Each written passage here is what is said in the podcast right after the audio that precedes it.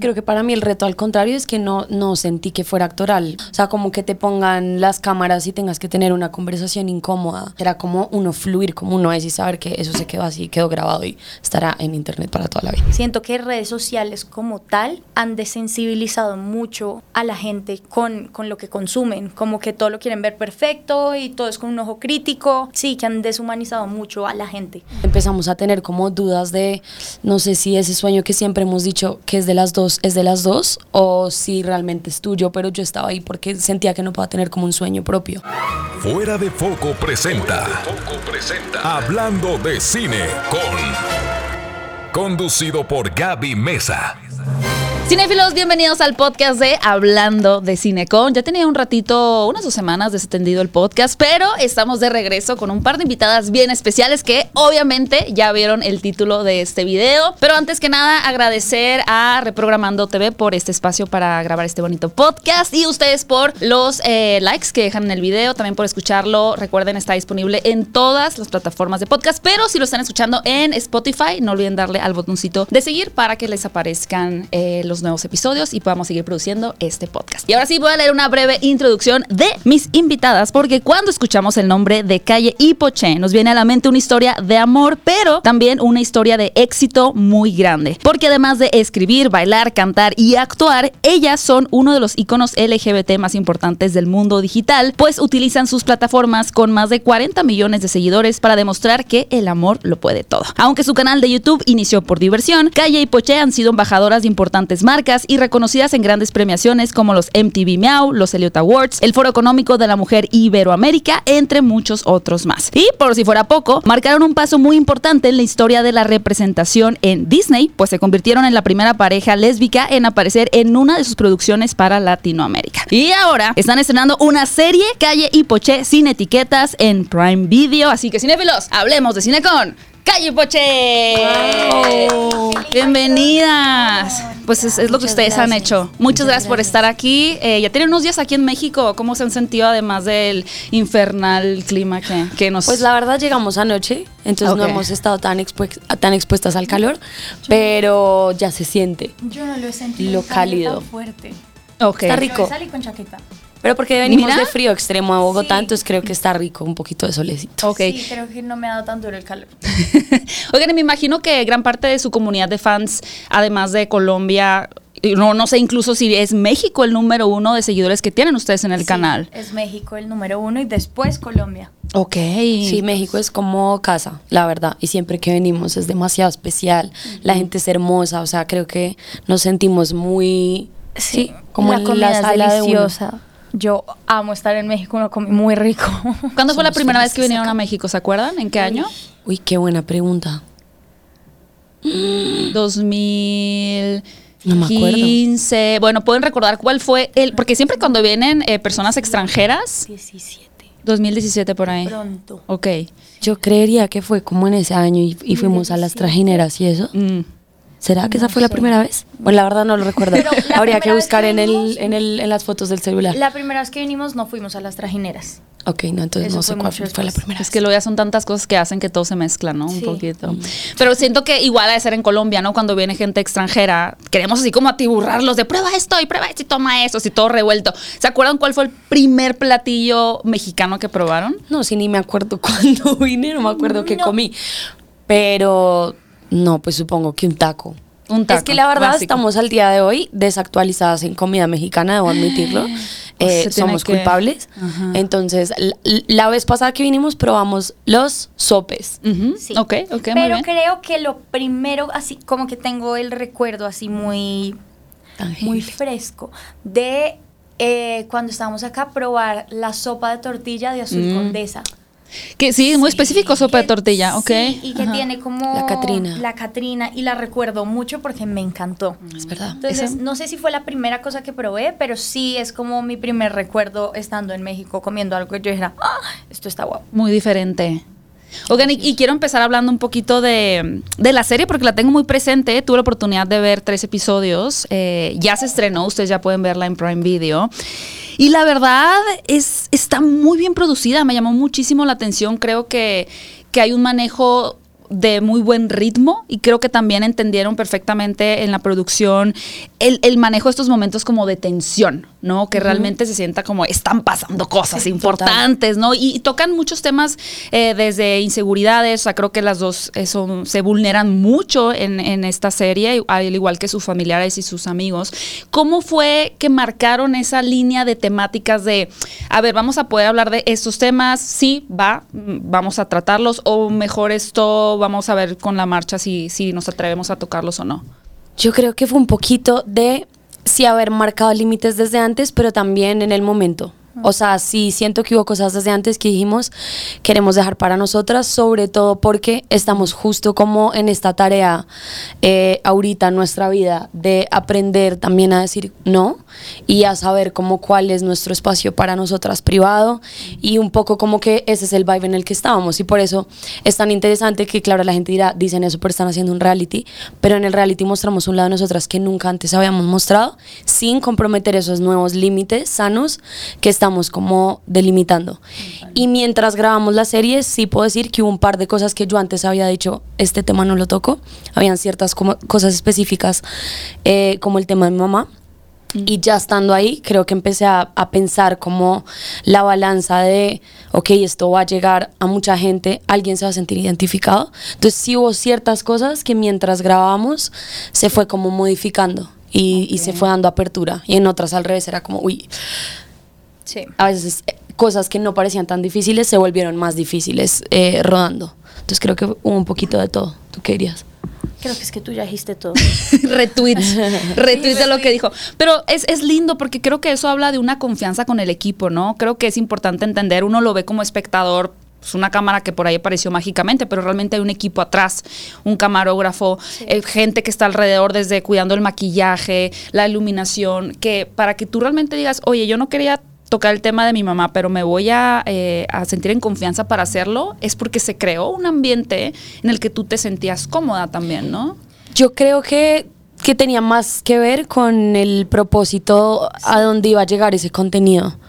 Em, porque creo que nunca deja de ser raro tener cámaras alrededor. Total, y creo que también uno va armando como ciertos ciertas conexiones con ciertas personas del equipo de producción, como unas más fuertes, unas más, estas más lejanas, como... Entonces creo que muchas cosas que al final se iban moviendo esa balanza de, ok, esto de pronto muestra un poquito más, o uff, esto no hay chance que yo lo vaya a tocar acá, por ejemplo, como ciertas cosas, también iban variando en cómo nos íbamos sintiendo también cada vez más de el equipo en el que estábamos rodeadas, pero puedo decir que contamos con un equipo no- Latin Week es como nuestra familia y siempre nos cuidan y, y Prime Video también que estaban ahí precisamente Y un para saludo sí a Rasta y a Juana, que fueron nuestros Sí. camarógrafos. Ah, Ellos sí, dos ellos hermosos.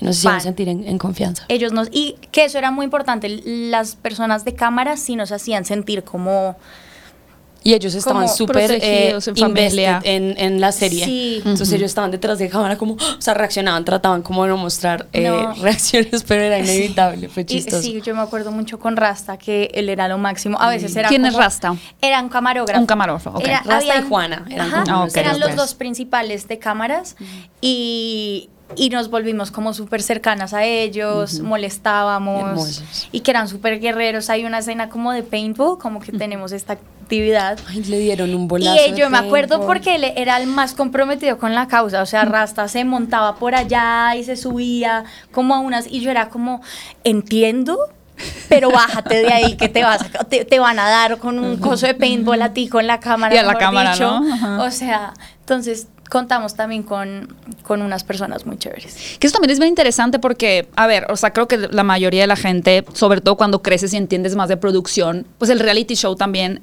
es claro que puede, que puede haber momentos que surgen naturalmente, por ejemplo, tal vez ahorita a mí se me cae la taza y estuvo chistoso y, y no lo grabó la cámara, ¿no? O lo grabó de otro ángulo, es como, pues hay que repetirlo, ¿no? Porque funciona ese momento, Pero mira que no tanto. no tanto, ok. Hubo, o sea, hubo un hubo como un behind the scenes en el primer episodio. Yo me yo me metí al cuarto a cambiarme. Y después dije, hubiera dicho que metieran las cámaras porque me pasó algo muy chistoso y es que había comprado como un body Y yo odio medirme la ropa, o sea, Sí, no hay sí. algo que yo más odie que medirme la ropa en la tienda, o sea, yo... ¿Desde compro- niña te pasaba eso, que no te gustaba comprar ropa? Mm, No, comprar ropa me encanta. Ajá. Odio es medírmela Medírtela. en la tienda. Me gusta medírmela en mi casa, como en Ah, mi propia ya, pasarela, ya, por decirlo así. No en la luz. en el de- No en esa luz horrible de vestidor que te hacen ver en tu peor versión. Exacto. Sí. Y nada, me estaba midiendo el body. Lo compré, creo que una talla que no era efectivamente súper chiquita. El cuento es que me lo pude poner, duré 15 minutos saliendo. Tanto que me desesperé y yo ¡ay! lo rompí. Así, o sea, me dio rabia y rompí el body. Y después dije, ay, eso hubiera sido muy chévere que hubiera quedado en cámara. Pero pues ya no, no, Sí. no se va a dar. Igual, si ahora pues decimos, actuémoslo otra vez. Entonces, así tal cual, no, pero sí de pronto a veces eran como entradas. Como eso era lo que de pronto es como, "Uh, vuelve a entrar acá que quedó mal esto. O sea, era lo que más de pronto se podía llegar a repetir, era entrando a lugares y saliendo de lugares. Que ahí es donde se siente un poquito también esta parte actoral, ¿no? Que debe ser interesante para, para ustedes como... Digo, son ustedes, pero también al mismo tiempo es, son ustedes bajo una luz también de un personaje que tienen que seguir para que pues pueda seguir una narrativa, ¿no? Que están lanzando al público. ¿Sabes qué? Creo que para nosotras nos favoreció mucho el tema de que ya estábamos como muy cómodas alrededor de la cámara. Y como igual no era como tienen que hacer este papel y tienen como que sentirse así y tienen que decir esto y hacer esto. Era un poco más de cues, como de acción y tú empiezas a caminar como, ¿sabes? Tú. no era como tú, no era como eh, hacer toda una escena, sino cosas así chiquitas que pues eran como muy, al fi- a la final se daban muy naturales pues. O sea, creo que para mí el reto al contrario es que no, no sentí que fuera actoral para nada y creo que eso es aún más difícil. O sea, como que te pongan las cámaras y tengas que tener una conversación incómoda o algo así. Eh, Al revés, era como uno fluir como uno es y saber que eso se quedó así, quedó grabado y estará en internet para toda la vida. ¿Lo han visto ustedes? ¿Lo han Sí, vuelto a sí. ver? Sí. ¿Cómo se sintieron cuando lo vieron? Eh, al inicio es interesante, es raro, porque al contrario, eh, como te estaba diciendo, es tan natural que no estábamos conscientes como de estar en cámara, como uno está acostumbrado cuando uno graba contenido y uno tiene el control y lo quiere repetir y me gusta la luz y cómo me veo. Eh, entonces me dio risa incluso verme a veces disociando, como esa cara que uno tiene cuando no, sa- no sabe que lo están viendo. Y yo me veía, yo era como, por Dios, como que porque no posé un poquito y me ayudé. Eh, pero es raro, es raro verse a uno mismo, pero me la gocé increíble. Eh, en el momento en el que estaba yo cuando estaba grabando la serie era uno muy distinto al que estoy hoy. Entonces, ¿Cuándo digamos que grabaron? Hace un año. Un año, ok.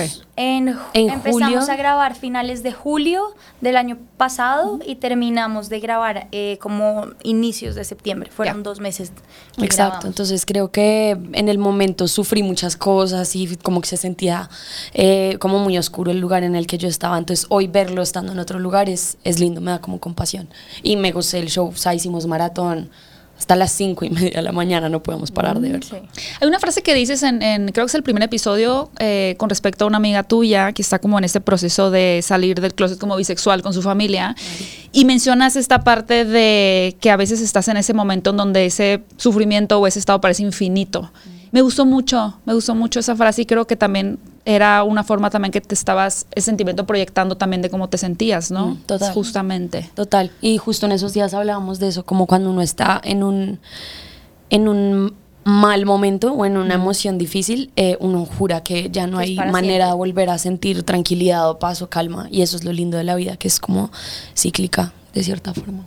Y eso es interesante también que hayan tocado muchos temas y sigan tocando estos temas para con su audiencia, ¿no? De pues de la salud mental también, de reconocer las emociones, de poder conocerte a ti mismo, ¿no? Porque a veces uno no se da la tarea de, de entender por qué siente lo que siente, eh, qué le produce en ciertas situaciones, ¿no? Ansiedad, angustia y muchos temas. ¿Cómo han, sentido que su audiencia también ha conectado con esa parte eh, que han a la cual se han embarcado, por así decirlo, a lo largo de su canal?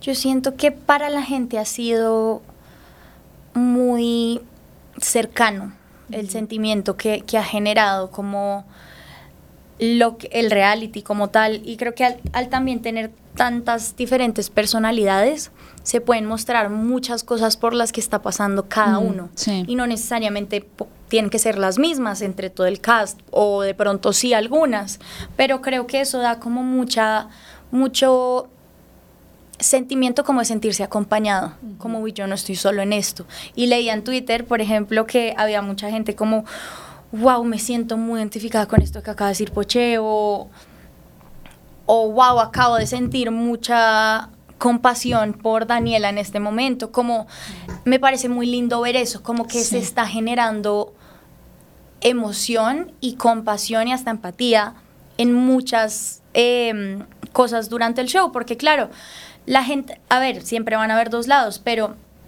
cuando las personas se abren también a mostrarse vulnerables o hablar de las cosas que les dan miedo o que los hacen sentir inseguros o que no le gustan, como que uno a veces duda de que la vulnerabilidad es un superpoder y, y, al final siento que nos mostramos muy humanos en el show.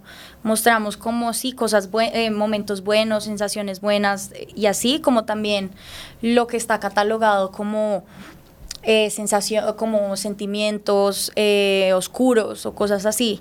Y creo que también es normalizar un poco eso. Somos humanos y todos sentimos todo, todos sentimos felicidad, tristeza, rabia, eh, inseguridad. inseguridades. Mm. Y creo que eso también está generando un poco el show, mostrar como humanos y volver a la gente más sensible a eso. Siento que redes sociales como tal han desensibilizado mucho a la gente con, con, lo que consumen, como que todo lo quieren ver perfecto y todo es con un ojo crítico y todo es como muy, como, sí, que han deshumanizado mucho a la gente. Uh -huh. Y creo que el show como que está humanizando un poco más.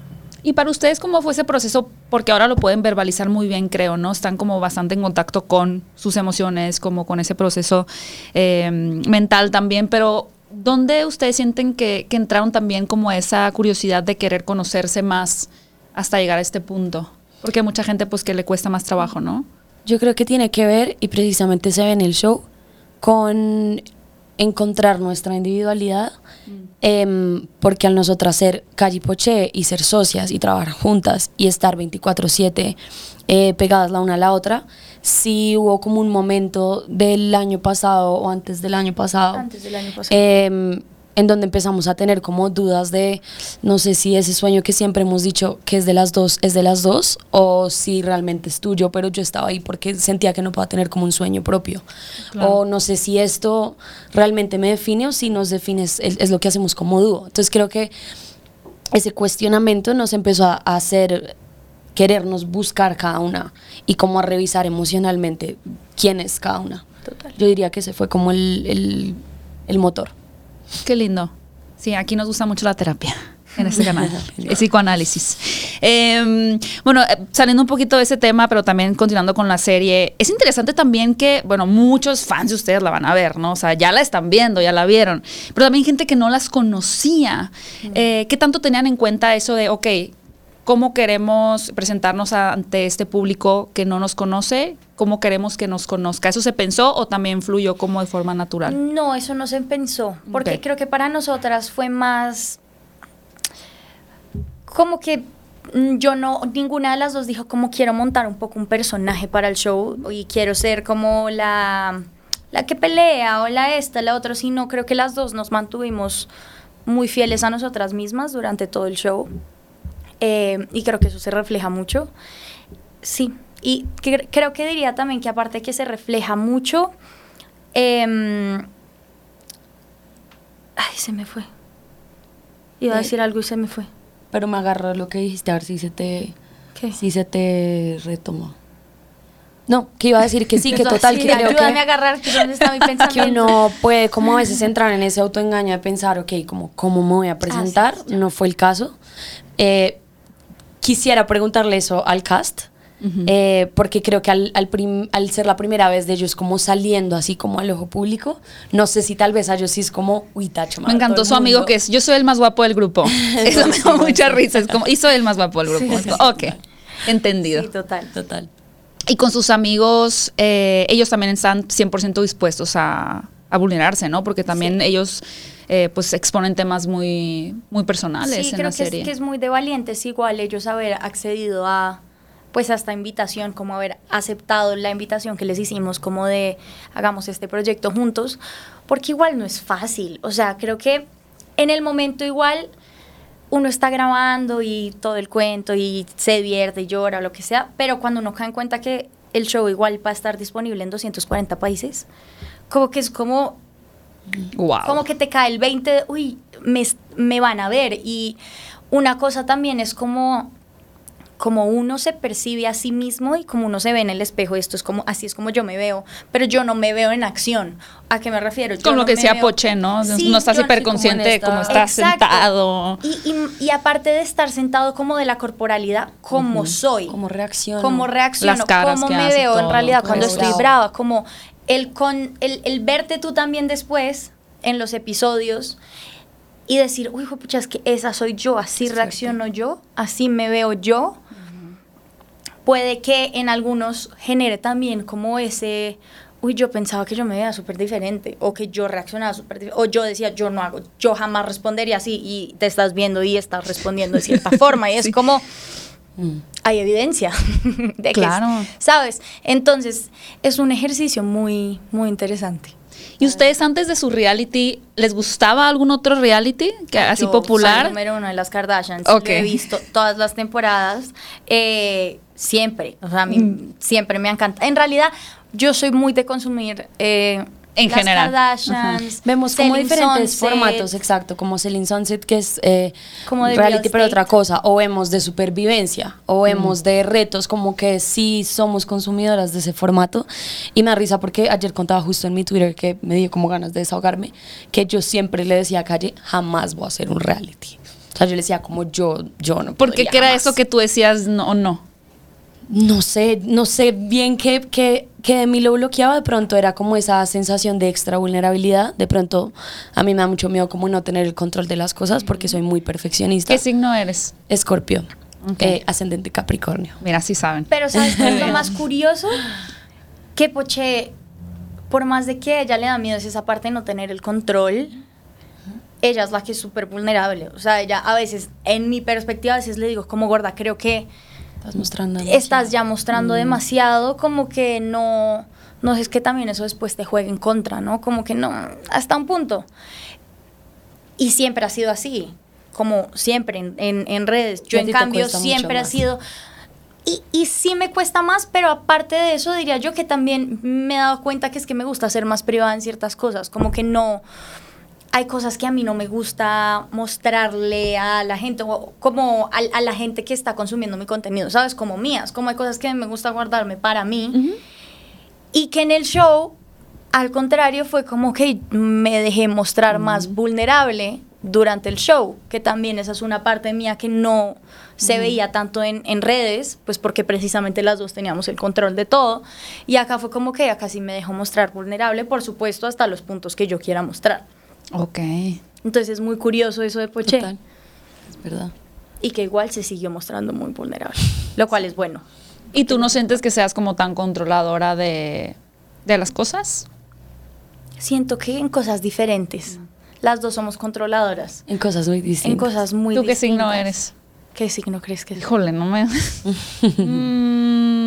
Mm. Tiene cara de su signo. Tengo full cara a mi signo. Voy a decir algo, pero no sé si está bien. ¿Sagitario? ¿Eres Sagitario? Sí. ¿Ese era el que ibas a decir o te fuiste por la S? No, iba a decir este Acuario. No, soy Sagitario, ascendente Sagitario, luna Acuario. Yo también soy Sagitario, ascendente Sagitario. Ay, ¿de verdad? Pero tengo la peor luna en Aries. Qué miedo. Hay un Aries aquí. Qué cool. Terror, amigos, ¿eh? Y los leo. Pero también... Pueden pasar a salir. Pero sabes que pienso que también es, es muy curioso lo de los signos. Tú como, a ti cómo te va como siendo vulnerable. Así. tan- Eh, tan pública. A los Sagitarios les cuesta un poquito, Sí, sí ¿no? me cuesta. No sé si sí me cuesta mucho. fuego. Sí. El agua es muy... fluye más. Sí, Fluye más bien. más con eso. Sí, a mí porque me da la impresión de que tú tienes la idea de que como que eres más hermética, pero no eres hermética. No, no, No, yo hermética no soy no, para nada. Bueno, sí, no. no, no soy es muy perfeccionista. Entonces creo que la idea de un reality era como un poco darle el control a, Sí. A los miles demás. de personas que no era yo. Efectivamente, Claro, así fue. efectivamente. Hace mucho no hago esta pregunta y ya me lo han reclamado. Eh, ¿Vieron Harry Potter? Sí. ¿Qué casa de Howard son? Ah, pésimas para esto, la verdad. Sí, pésimas porque Hace poco, o sea, hace mucho. Chiquita me gustaba mucho Harry Potter. Ya grande, como que no. Sí, no me yo fui acuerdo. fan Sé que muy es- chiquita, pero la verdad. Pero eso, es- eso no es, un buen, eso es bueno porque su respuesta no es. Slytherin, entonces estamos bien. No, pero Sí. ¿cuáles son? ¿Es Gryffindor? Gryffindor, Ravenclaw, Hufflepuff y Slytherin. Creo que soy. Gryffindor. El otro, ¿tú eres Gryffindor? Son los, la casa de los protagonistas. ¿Y tú? Tú seguro eres Ravenclaw como yo. Ella es la mala. Es muy sagitario ser Ravenclaw. ¿Cuál es, cuál es ese Pues son caso? como muy nerds, como, como medio estudiosones. esa sería- esa sería yo, esa es mi sería casa. ella, la menos estudiosa yo y el colegio no era. Tal vez tú eres Slytherin porque eres fan de Taylor Swift. Sí. Sí. Sí. Amo a Taylor Peligro. Swift. O sea, quiero ir ya. Estoy como que veo cómo me meto a ese concierto a las malas. O sea, así sea de guardia de seguridad. Yo quiero ir. Hay un chico en Estados Unidos que hizo Sí, eso, por ¿no? De ahí salió mi edad. Dije, no sé, en última, ¿será que me va a tocar ir como guardia de seguridad? ¿No va a Colombia Taylor Swift? No, pero era México. México, Argentina, Brasil. Ok. Colombiano. Yes. Bueno, mucha suerte en Sagitario ¿No te también Taylor Swift. Swift? Eh, Vamos a entrar en discusión en mm, este podemos, podemos entrar este en, ¿Por en- qué no en- te en gusta debate. Eh, es que siento, no, no voy a decir nada. No, dilo, dilo, dilo, dilo. Acá está bien. Sabes, a mí sí me generó conflicto esto de que no venía a México. O sea, como que yo sí entré en esta cosa de qué raro que no venga a México, por qué no viene a Latinoamérica. Me gustan muchas de sus canciones. Ok. Em, pero no soy Swift así como de que me sé todos los álbums y estuve ahí, o sea, no. A ver, no Pero la soy admiro la mucho como empresaria, eso sí. Pero sí hay muchas canciones igual que sí me sé. Pero Sí, no o soy sea, como... es tu artista favorita. Pero no tienes tus favorita. friendship, friendship No. bracelets no, y y, no me sé ok. todas, no, pero sí me sé una buena cantidad y me encanta ella como artista y como compositora Mm. y es, me parece que es. Es que lo que sí es que es, muy admirable. Es una Uy. mujer muy admirable. Y sobre todo porque siento que ha sabido lidiar con la adversidad de una manera bien interesante. Brillante. Porque Ay, me- sí le ha pasado sí. mal. Me parece que ha sido muy genia en cómo, como eso que dicen, como renacer pues de las cenizas. Ajá, como ave Lo ha fénix. manejado. A mí me gusta cómo ha tomado como el backlash. Sí. Como a su favor. Que eso es muy difícil. ¿Ustedes tienen haters en inter... O sea, Uf, sí, sí, cielo, sí. Mi vida. Déjame te cuento. Mi vida. No Sí, lo total, pensaba. Creo, creo que es parte. Sí, sí. Y creo que con el tiempo se ha, se ha vuelto como más. Se ha vuelto un poquito hasta de moda. como a de moda, sí, como encontrar, como decir cualquier cosa, como en contra de nosotras, la verdad. Pero Siento que más igual a veces hasta en Colombia de pronto. Ujú. Suele pasar. No, no sé si aquí pase, que a veces la gente le da más duro a, A la gente de su a los de su país, lamentablemente. Pero hay un lado muy grande que nos apoya un montón y que, que como que puede ver al contrario. Por ejemplo, con esta serie, que es el- la primera vez que se hace en Latinoamérica y es como llevar el nombre de Colombia y el talento de nuestros amigos, porque ahorita hablamos como del drama y tal, pero nuestra amiga canta ópera, nuestras dos otras amigas, Las Villa, tienen un proyecto musical increíble, uno es manager, podcast, coreógrafos. Entonces creo que también está como ese otro lado de la balanza, ¿no? Total. Calle, mencionaste que te gustaban los reality shows. ¿Viste el juego del calamar? Sí, claro. ¿Te gustó el juego del calamar? Sí, me parece un poquito sangriento. Sí, bastante Pero- sangriento, sí. Pero de que te tiene ahí, te tiene ahí. Sí. O sea, uno se lo ve. Que yo pensaba que había sido uno de los shows más eh, famosos de Netflix, pero esta semana salió una noticia, bueno, la semana pasada, que fue Merlina. Eso me impactó mucho. No sé si vieron esa serie con Jenna Ortega. Sí, sí, sí. Pero creo que yo se ha escuchado en todos lados en ese momento que fue brutal el sí. alcance. A mí me gustó. Merlina. Y justo quería preguntarte a ti qué tipo de contenido te gusta ver en, en series. A mí me gusta ver em, Shows de como cocina. cositas de, ah, oigan, shows de cocina. De que a Es veces una es de que ya no de más, verdad. por favor. Me encanta, me veo todo, de postres, de chocolate, que me veo todo. De me estructuras fascina. de chocolate Y soy con pésima en la cocina. como, eh, no sé por qué me gustan. Solo tanto. lo ves por verlo, pero no para hacerlo. O sea, solo No, no como entretenimiento. Ah, no. Pero te gustaría pero me hacer da algo. hambre. Siempre lo ve, me da hambre.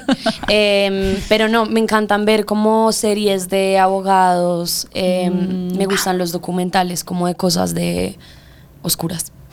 o sea, no de miedo, pero como Desapariciones, casos. sí. Pero no los veo tanto porque me empiezo como a obsesionar. Em, pero sí, como abogados, ese tipo de cosas me parece que es chévere. Sí, nos gustan mucho a las dos. ¿Cuál fue la última como serie, producción, personaje con el que se obsesionaron? O sea, como ya a ese nivel de entrar más a buscar en internet, un poquito investigar ustedes por su lado. ¿Hay algo en particular? ¿O que se hayan vuelto fans como de un actor, actriz? Mm, déjame lo pienso. Pero como últimamente, como hace poco. Sí, o el último que tengan como en mente. Es que yo sí he tenido varias obsesiones. A ver, venga. Te digo varias. Sí, última. varias, Es que una, no dos, sé- tres. Pero es que ¿cuál es la última? No, Pero pueden ser era varias. Una obsesión muy heavy. No, pero una no era última. normal. Bueno, voy a ir como de No era reciente. normal. Que nos estábamos viendo en, en maratón. ¿Cuál? ¿Qué era? Hay varias que nos hemos sacado. No, pero es que la no. verdad, Obsesión Ujú. eh, fue Survivor Eh, de Estados Unidos, que tiene como 87 temporadas. Ya, sí. Y nos vimos por ahí unas 10, no estoy exagerando. Fue bastante Pero yo empezaba a conectar como desde el capítulo 4. Los tres primeros me costaban. Pero no sé por qué nos- no- nunca nos hemos enganchado a algo así. Pero no, sí. pero, y- pero como personajes, eh, bueno, este es de hace mucho tiempo. Bueno, no, tengo varios. Ok. Eh, eh, Iron Man, lo amo. ¿Iron Man? Sí. Wow, mira. Pero de que puedo llorar mi vida entera cada vez que veo el final de. Endgame. de Endgame. O sea, es como. Spoiler. Ay, perdón. Ay, no, Ay, ya, bueno, todo el mundo amigos, ya sabe que se murió pilas. Iron Man, por Dios santo. Se muere. No, pero obsesionada de que yo es como quería su casco, eh, lo amo. Es como ya, ya no quiero ver más si él no está. O sea, para, ¿por qué hacen eso? Qué innecesario. ¿Qué es lo que te gustaba de Iron Man? Me encantaba su personalidad. Me hacía reír mucho, era como... Excéntrico multimillonario. ¿Y Pero qué es, es? pero es que es como un asshole, es como, es, imbé- es un imbécil. Su personaje es como, hace comentarios como que es como, sí, es, no sé. como muy No, ácido. Sí, es como, te lo juro, me parecía muy chistoso, muy ácido. Me encanta, me encanta su. Es que sí, su humor es como un chiste, me encanta. Eh, y chiquita, mi obsesión más grande era Ian Somerhalder Ajá. de The Vampire Diaries, Damon. Pero yo lloraba también por él. Era como obsesión de que yo decía, es que, es que sí, no, no hay algo más perfecto que ese ser humano. Es que sí es muy perfecto. Era la cosa más perfecta del mundo entero. O sea, Damon, sí. Que también eras fan de Vampire Diaries, Muy ¿no? fan. Tan fan que Se piló las cejas me, para parecerse a... me quería parecer a Nina Dobrev porque obvio Ian Somerhalder, eh, Damon estaba enamorado de ella y me puse a depilarme las cejas mientras, veía veía, la foto. o sea, ni siquiera me estaba viendo a ella, sino estaba, tenía Vampire Diaries y una foto de ella y yo, quiero que mis cejas sean más como las de ella. Entonces, si le ven las cejas Peor calvas, error por de eso. mi vida. ¿Cómo te quedaron? fatal. Me quedó una línea de que cada vez que me veía como con los amigos de mis papás, ¿sabes? Como gente grande, como que, que siempre igual tienen sus comentarios, que no es como, ¿para qué? Innecesario. Era como, Dani, esas cejas. ¿Cuántos años tenías? crecer. Y yo era como, eh, eh, ya me estoy viendo en el espejo, Em, como 14. 14, 13, sí, 14. es esa edad, sí. Sí, como, pero no sé, alguien más reciente. Y bueno, Kristen Stewart, que la amo, porque estoy enamorada de ella. Cachi vive obsesionada, gente, ¿cómo se puede dar Sí. cuenta? Yo no tanto, No, pero Cachi ahorita que hablaste de eso me acordé, pero no fue así tampoco tan enfermizo, pero me encantaba Pita de Hunger Games. Ah, sí, poches. Yo no sé por No, qué, pero tú sí estabas yo no sé por qué, por él. pero como que empatizaba mucho con su dolor. Obvio. Pero les da risa luego. Y Katniss me parecía, o sea, quería ser Katniss y quería que Pita se enamorara de mí. Está interesante cómo las dos querían ser el personaje femenino para que el otro se enamorara. Sí. Sí. Bueno, no me hubiera molestado ser Pita y que Katniss se enamorara de mí tampoco, la verdad. Con cualquiera No, de los dos sí estaba quería- bien. Funcionaba. Yo sí quería a Damon. O a Kristen Stewart. Que también es vampiro, te gusta por eso, por Twilight. Kristen Stewart también era vampiro, gorda. Acabo de hacer la conexión de mi Sí, vida. claro. Me encantan los vampiros. Y lo más chistoso es que le tengo terror a los murciélagos. Porque, bueno, es que es muy. es- terror. sí, es- no puedo con los El murciélagos. otro día vimos uno en nuestro Y país. salí corriendo. Y yo lo quería adoptar. Y tú de muérdeme. Sí. No, dijiste Vampire Diaries y fue como. Mi- en mi mente fue le voy a preguntar por Twilight. Y lo dijiste Kristen Stewart, es como, claro. Pero me gusta más The Vampire Diaries. Nunca lo vi, fíjate. ¿No? No. No, ¿qué estás haciendo? Se acaba el programa. Sí, no. No más show. No, es, es Twilight sí. o sea, es una serie chévere. Ok. Muy chévere. Que tiene un Muy fandom adictiva. muy grande también. Muy adictiva. Tóxico seguro el fandom también, ¿no? Yo ya he descubierto que la mayoría de los fandoms de películas, series, de todos antes era como que no, el fandom de DC es muy complicado, o el fandom de una serie de anime, por ejemplo. Ahora he descubierto que todos los Dicen fandoms eso de todos, ¿no? Sí. son, lo descubrí con Super Mario Bros. la película. O sea, que uno decía, no, pues todos nos gusta jugar Nintendo y Mario, qué linda. No, de repente salió una gente enojada así. Mira. que yo me asusté. Yoshi. Bueno, acá fue, ¿sabes algo chistoso? Me encanta ver películas malas. Ajá, sí, sí. Pero como chick flicks, me encantan. Oye, o sea, sí, las, entre más, como Pero de más verdad. mala, más me Yo creo que ella busca las peores en Rotten Tomatoes y esa es la que ella decide que veamos y obviamente a mí me toca verla. Disfruta una mala película, es increíble. No sé por qué. Le encantan.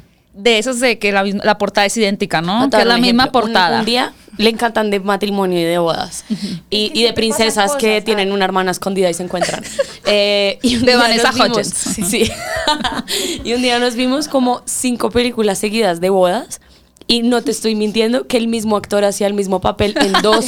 Y yo decía, eso no puede ser. Como por favor, elijamos otra cosa. Calle feliz viendo No, sí. La No, peor trama de me la gusta vida. ver películas muy buenas y series muy buenas, pero las malas también las disfruto. O sea, Ok. a veces las busco. Es como, ¿cuál es el chick flick así más? Bueno, nos obsesionamos un, un tiempo como con vernos eh, las old school, como grandes, como... Hace poco, eso fue este año. Ajá, como el Hobbit. eh, Tú hacen todo Lord of the Rings en, en, en- orden. ah, Exacto, como ese vibe también estuvimos hace poco. Muy cool.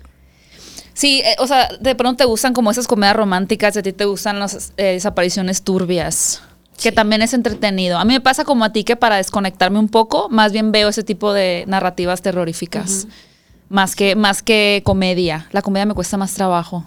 Pero Sí, la comedia más- siento que le cuesta es más, más a todo el mundo. Yo digamos, Sí, yo puedo ver ambas, pero siento que come y me gusta mucho ver casos contigo así. A veces cuando ya se ponen muy miedosos y soy como uy, me vas a tener aquí traumatizada poniéndole llave hasta el cuarto del susto que me, me empiezo a hacer películas. Pero la comedia siento que le cuesta más a la gente.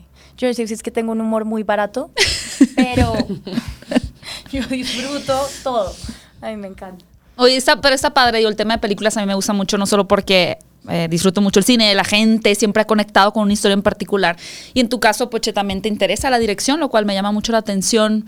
¿De dónde surgió ese, ese momento? ¿Hubo una- alguna película, una producción que tú dijeras, ah, entiendo qué significa ser un director, ¿no? Porque eso lo aprendes como después. La verdad, eh, siempre de chiquita me ha gustado mucho las artes en general, las manualidades, el tener una cámara, como experimentar. Entonces, te mentiría si te dijera fue por esta película. Creo que pasó más en mi casa, yo como jugando a pintar o lo que sea. Y mi mundo con las cámaras empezó con mi hermanita, como que era mi modelo. Y tuve una época muy larga en mi vida en que todos los días nos inventábamos un photoshoot creativo. Wow. Entonces le ella se dejaba peinar y maquillar y le pegaba cositas en el pelo y era como más una cosa artística sin sentido y me fascinaba.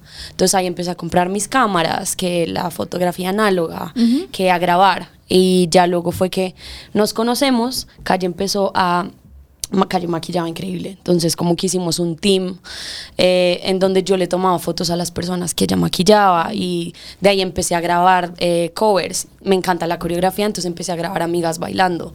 Luego empecé a aprender de, edit- de edición. Ajá. Eh, Photoshop, me veía tutoriales, como que ha sido algo muy empírico, muy, Muy autodidacta. Muy sí, como que no tengo así referentes tan marcados o este director me cambió la vida, no ha sido ese, es como algo muy interno y ahorita estoy como experimentando como inicialmente en videos musicales, pero mi sueño es hacer cortos y hacer más cositas así. ¿Quién quita un día hagas una película? ¿Quién quita algún día?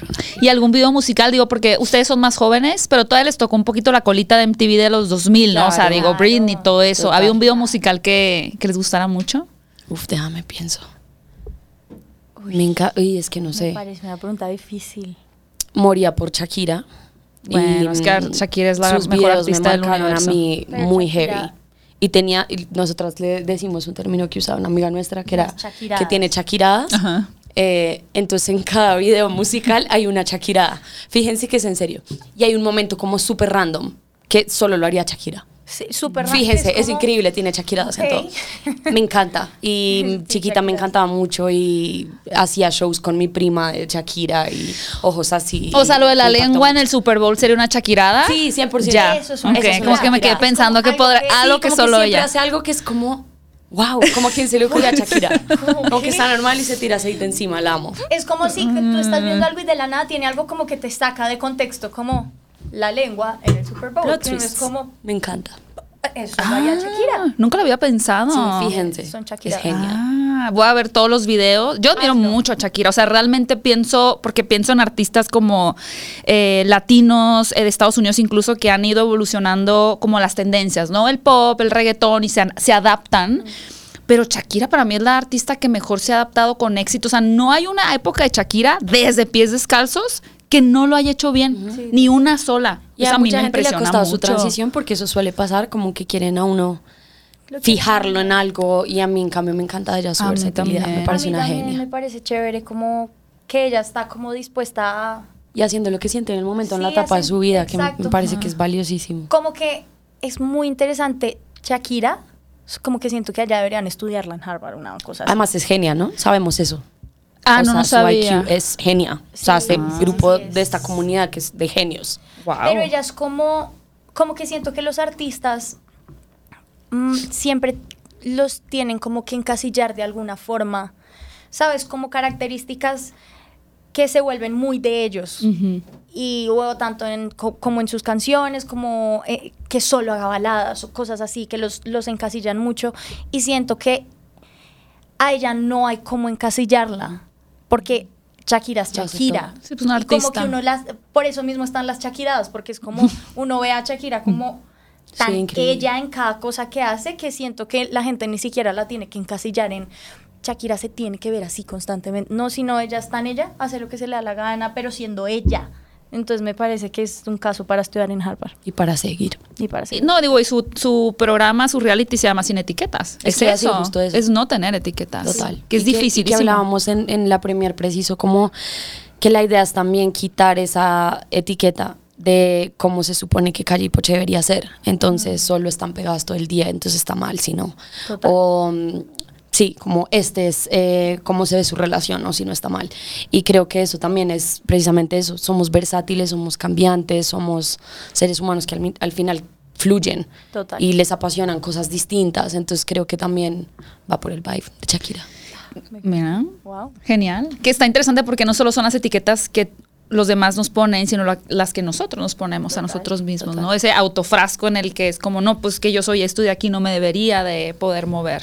O sea, me ha pasado con el cine también, ¿no? Es como tú solo hablas de cine, o sea, no se te puede ocurrir hablar de música, por ejemplo, digo, no lo voy a hacer, pero es tratar tú también como decir, pues soy un humano, me interesan muchas cosas. Sí, como que uno al final del día es el que se limita, ¿sabes? Uno se pone muchas limitaciones y es como si quieres hacer, si quieres hablar de música, ¿por qué no? Y que iba a decir que nos pasa que, por ejemplo, claro, a nosotras eh, a veces nos encasillan como que youtubers. ¿Verdad?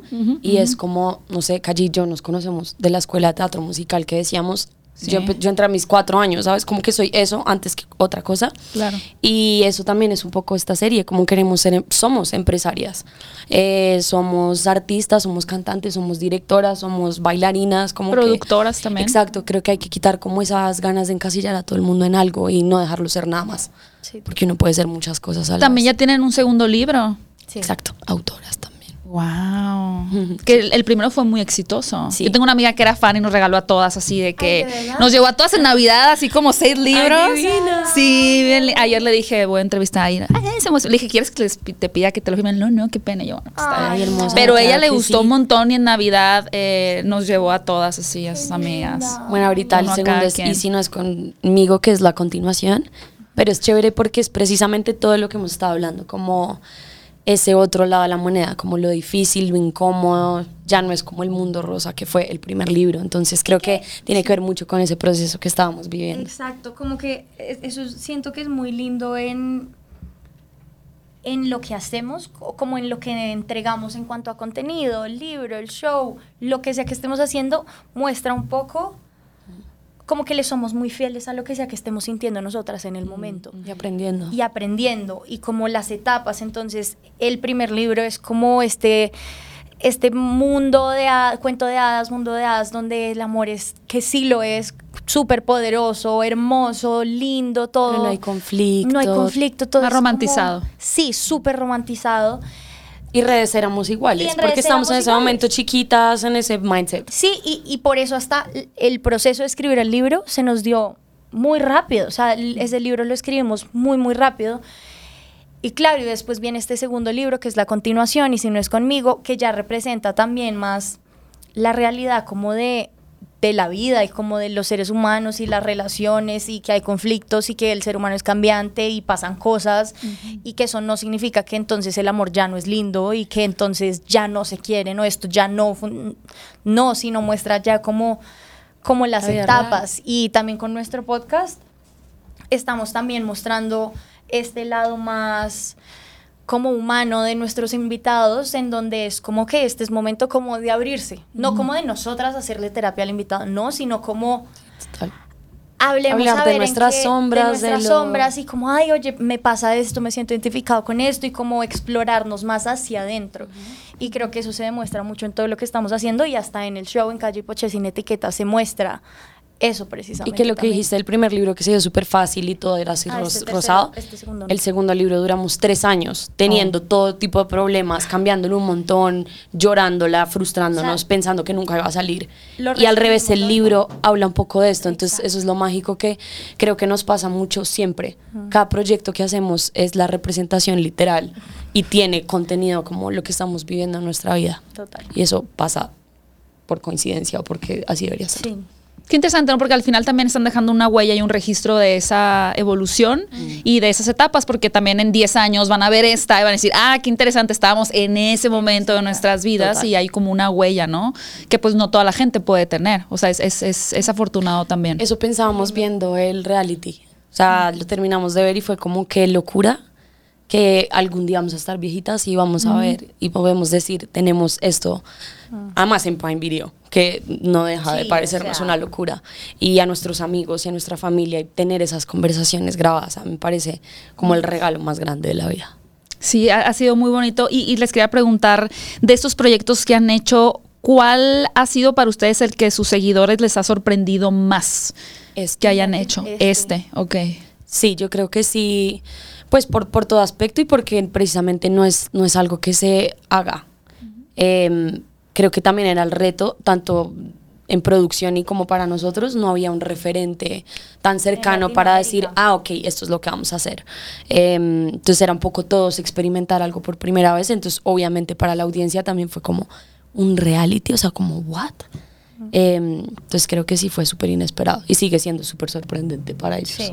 Y es interesante lo que dices del referente, porque al final siendo youtuber, que también YouTube, pues cuántos años tiene ahorita, como 20, no menos, yo creo que 16, como 16 años. La gente que ha en YouTube, sobre todo de unos 6 años para atrás, pues ha tenido que ser un, un- pionero en muchas cosas, ¿no? No tener como realmente un margen de, de hacia dónde van las cosas o un norte de se tiene que hacer así, sino ir experimentando un poco, cometiendo errores, aciertos pero ya la gente que viene detrás pues ha podido eh, tomar referencias como las de ustedes. ¿no? ¿Ustedes han sentido que hay gente que hace contenido muy parecido al de ustedes, como que son una clara referencia para ellos? nos ha pasado en el camino. Creo que en, en este momento no, No sé. no sabría, no, no, no estamos como que fijándonos en eso, pero en el camino sí pasó mucho. Sí. Pero iba a decir, y, como que me parece lindo eso que dices, como que la gente nos toma a nosotras como referentes y pioneras, pero en el momento nosotras teníamos referentes.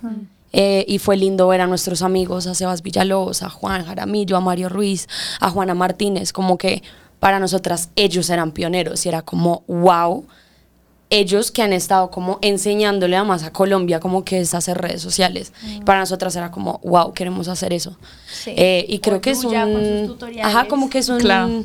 Un ciclo. Alguien nos verá a nosotras y se inspirará, pero nosotras teníamos referentes y eran nuestros amigos. ¿Y en Colombia ha crecido el- el- la creación de contenido? ¿Hay- ¿Sienten Sí. que hay un buen espacio para los creadores? Siento que cada vez está creciendo más, o sea, cada vez hay más creadores de contenido. Creo que al inicio se veía un poco como, mm, como, ay, no, como que tan tiernos. Ajá. Esos con sus cosas. Sí, estos creadores ahí con sus cosas, sus youtubers como influencers.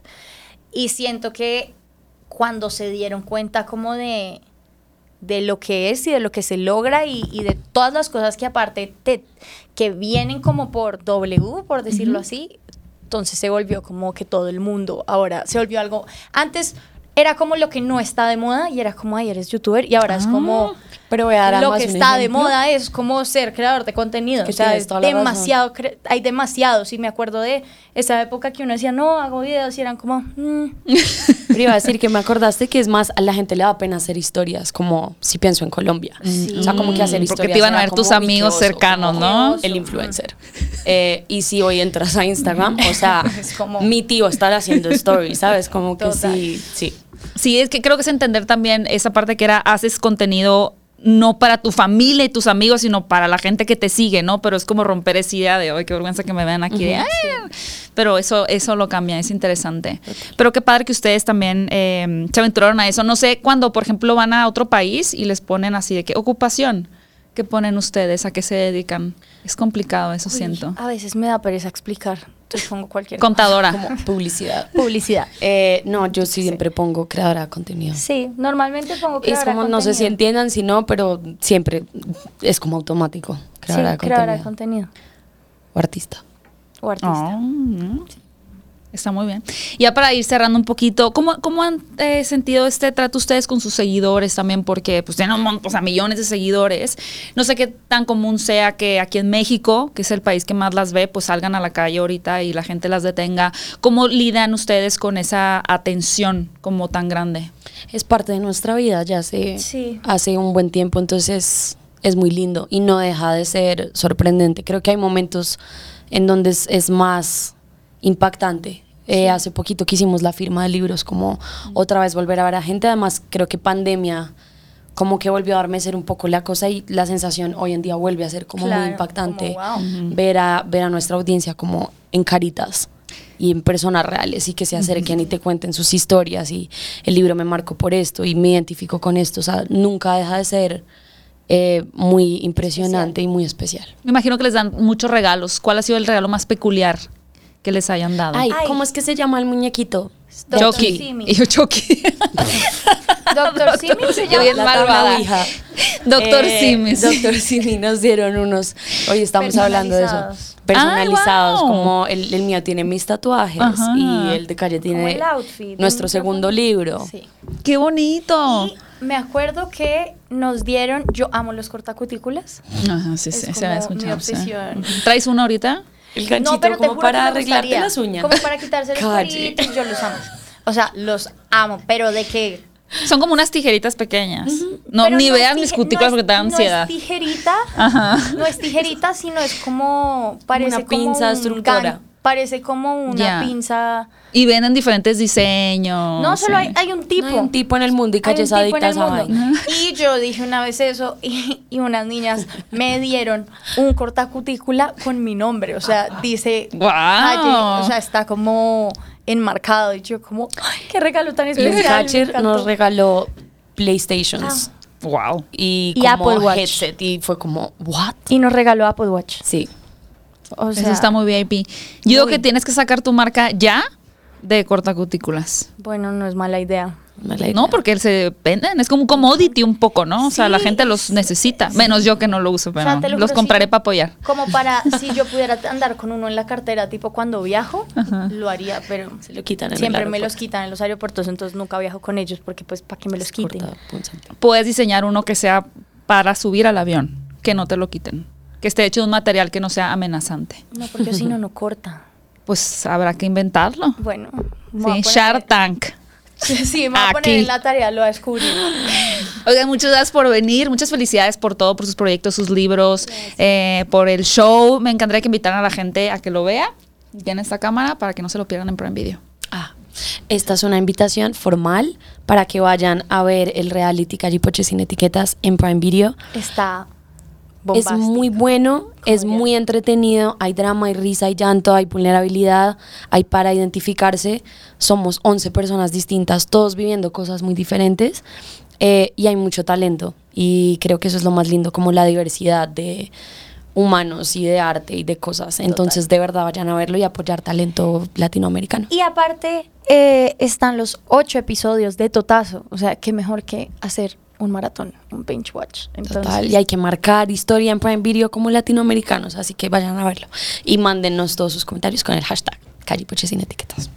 Excelente, y van a seguirlas en sus redes sociales y cinefilos, gracias por ver este video. Vayan a ver el show, Sigan en Instagram, TikTok, Instagram, todo, Twitter. todos, los que en todo. los que hayan estamos creo. En los comentarios dejen eh, si apoyan la idea del cortacutículas orgánico, biodegradable. Y no cortopunzante. Sí, que te puedes comértelo después. No haces un casco. Pero eh, si les gustó este video, no olviden compartirlo, suscribirse al podcast de Hablando de Cinecom, porque así siguen apoyando a que siga produciendo, junto con mi bonito equipo, este proyecto. Nos escuchamos en el próximo episodio de Hablando de Cinecom. Escucha este podcast en todas las plataformas de podcast. Aquí te dejo con un par de pláticas más para disfrutar y no olvides suscribirte y activar la campanita de notificaciones para formar parte de esta comunidad cinéfila.